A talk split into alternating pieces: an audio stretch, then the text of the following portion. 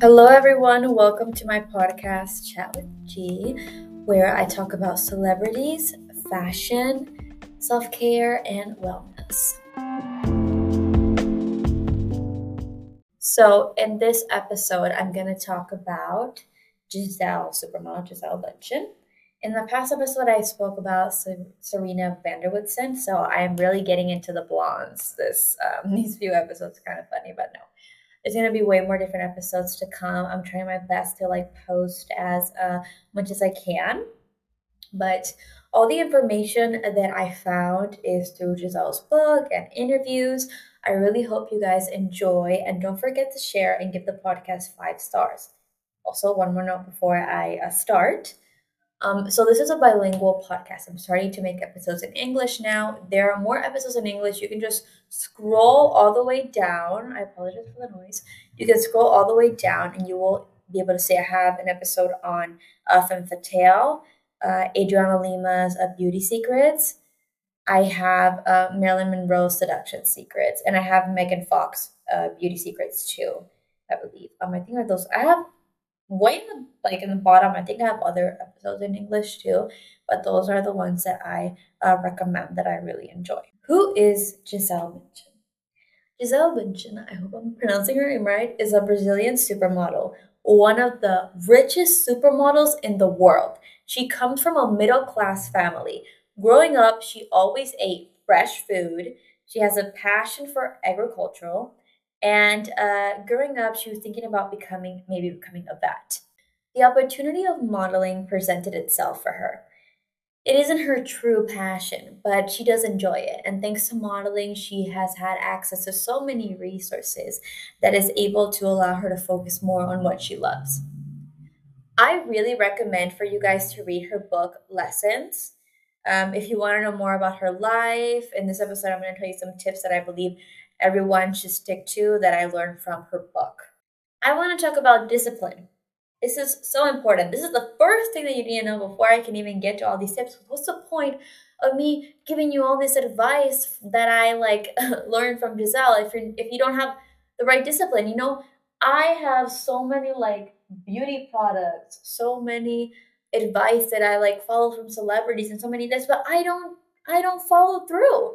I don't do it. I say I'm gonna like, I wanna go to the gym every day. I don't go to the gym every day, you know? So discipline is really important. Gisele says that she got where she is thanks to discipline. And she said it's always been like in her, in her. She's always been like that. She was really young. And she believes that discipline is the secret to success. I can so agree with this. Like, can we all agree? Like, if we were all like very disciplined and we did our full routine, if no one was lazy, even like less lazier than usual, you know, things would get done and we could reach our goals. We could be more successful, you know, quicker, is what I'm trying to say. And that's a huge part of her beauty routine. She used to suffer with really bad anxiety. Um, in the book, she mentions, and even in an interview, that she used to, you know, smoke cigarettes. She couldn't even go outside. She couldn't ride cards. I mean, cars. she couldn't ride cars. She couldn't like be in closed like areas. It was like so bad. It was so bad. She did a bunch of medications. She went to the doctor.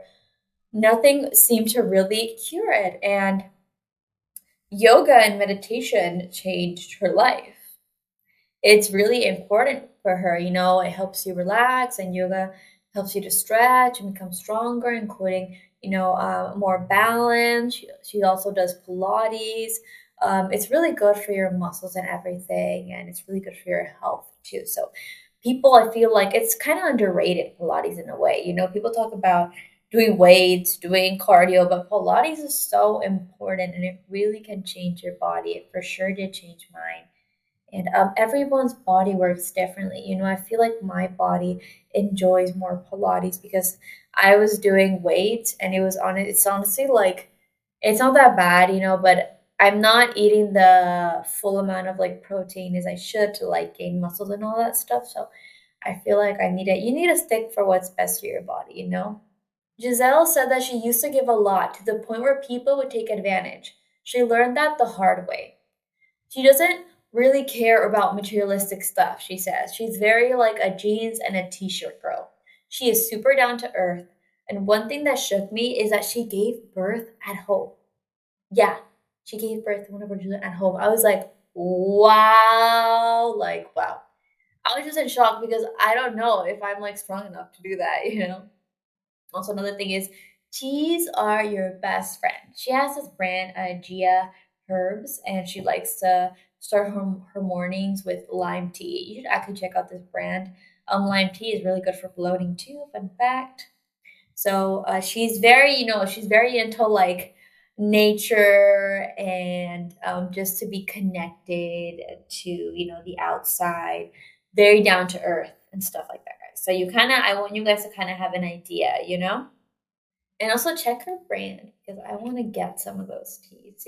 And they even explain why is it good for you and everything. Um, she decided to cut sugar, which I read in the book, and it can be very beneficial. I think the first time she did was for three months, and it was like really hard for her at first. And guys, I'm gonna let you know that I'm doing a challenge, which is a zero uh, sugar and zero junk food. I don't really um, eat uh, junk food that much, but I do consume like I do like eat sugar because I bake a lot. So like eat sometimes when I'm baking. And this challenge I'm gonna do is for a month, and you guys can actually join me with this uh, challenge. Um, you can follow me on Instagram, so I'll be like updating, showing recipes that are sweet but they don't have sugar that you guys can probably do. Um, you know, not eating sugar can help you sleep better, lose weight. At first, you'll get some mood swings, but then you'll start to regulate. You know, sugar causes an inflammatory response in the brain, which plays a role in anxiety and depression. After a few weeks without sweets, your brain will return to baseline and your mood will even out. People really need to try this. It's not that hard, you know, it can't be that hard. I start on Monday, guys. Today is um, October 28th, so I start on Monday. So make sure you guys check that out. Also, she wears very little makeup, you know, except on carpets. She likes using um her hands to brush her hair. You know, everything that she consumes is organic. Everything is fresh, guys. So that's one thing. And even when I look at her, I'm like, she looks so fresh. She looks so beautiful, so like such like in peace. I don't know, her energy is just so beautiful. And I'm just like, I want to be like that. That's what I'm also like try to be healthier and I, you know, I do feel good. And later on, I guess you can have like a little chocolate now and then, stuff like that. Nothing can hurt.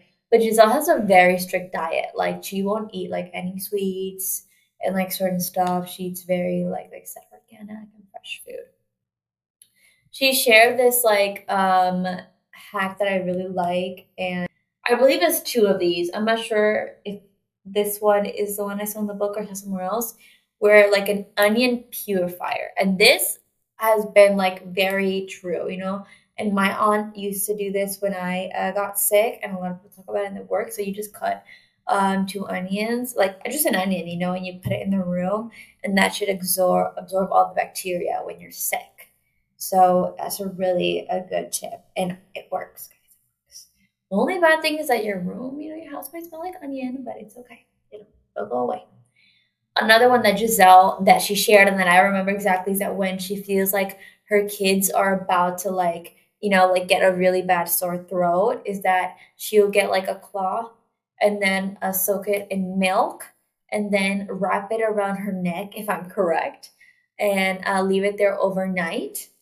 And the, you know, her sore throat is like away.